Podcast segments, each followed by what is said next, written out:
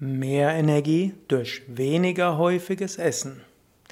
Ja, hallo und herzlich willkommen zur 63. Ausgabe des Depressionspodcasts, dem Podcast, wie du aus Depressionen herauskommen kannst und wieder neue Energie bekommen kannst.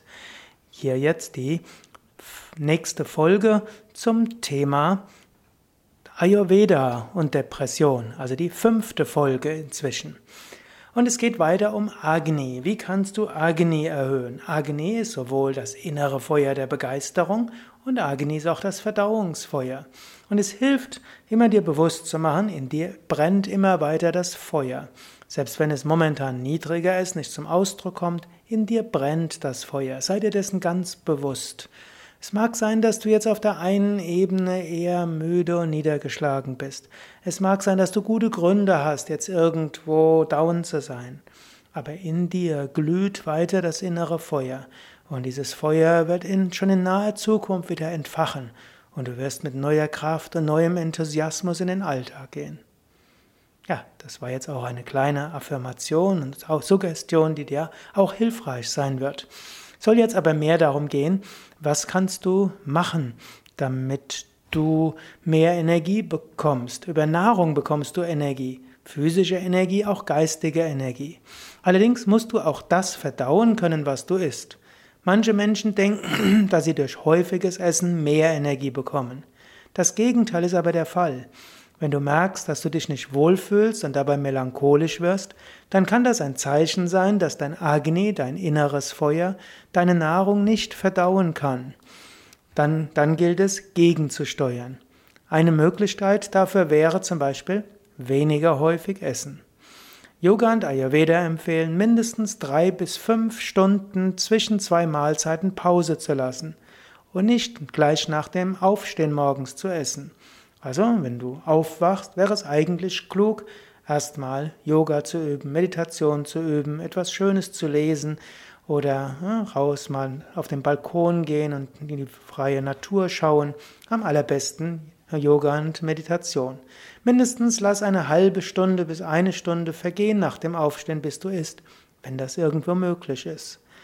Und dann, nach, wenn du frühstückst, dann warte drei bis fünf Stunden, bevor du etwas anderes isst. Und nach dem Mittagessen auch drei bis fünf Stunden warten.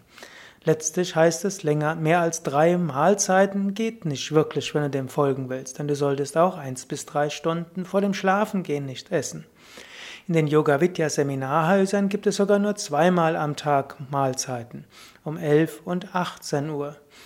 Zusätzlich gibt es nach den Meditationen frühmorgens und spätabends ein kleines Stück Obst.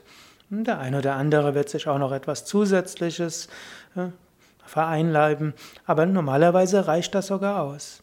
Und es kann schon helfen, dein Energieniveau erheblich zu erhöhen, indem du weniger isst, weniger häufig isst, also nur die meisten werden dreimal am Tag essen und nicht dazwischen.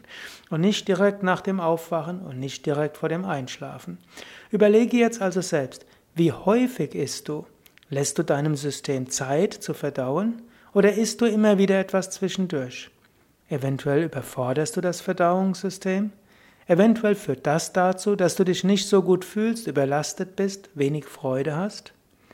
Reduziere deine Mahlzeiten mal ein paar Tage lang auf zwei bis drei Mahlzeiten pro Tag und iss nichts zwischendurch. Wenn du dann Hunger hast, dann interpretiere das als Energie. Genieße das kleine Hungergefühl und freue dich darüber, dass da Lebendigkeit und Energie in dir ist. So kann dein Agni, dein Verdauungsfeuer wachsen. Übrigens, Ähnlich geht, geht das auch mit anderem, das du verdauen musst. Wenn du den ganzen Tag ständig Action hast, dann, dann wird irgendwann dein System die Eindrücke nicht mehr verdauen können. Dann kann das in Antriebslosigkeit und Müdigkeit münden. So ist es gut, jeden Tag eine gewisse Zeit Muße zu haben. Am allerbesten zum Beispiel jeden Tag eine Stunde mit Meditation in Ayurveda zu verbringen.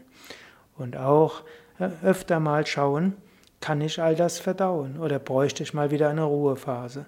Manchmal gibt es gute Gründe, viel zu tun und du bist viel herausgefordert. Dann ist wichtig, rechtzeitig die Kurve zu bekommen.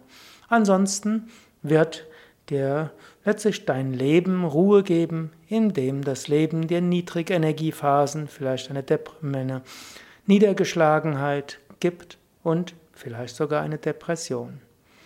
Ja, das war's für heute in dieser 63. Ausgabe des Umgang mit Depressionen Podcasts, die fünfte Folge der Reihe Ayurveda und Depression. Mein Name Sukadev Bretz von www.yoga-vidya.de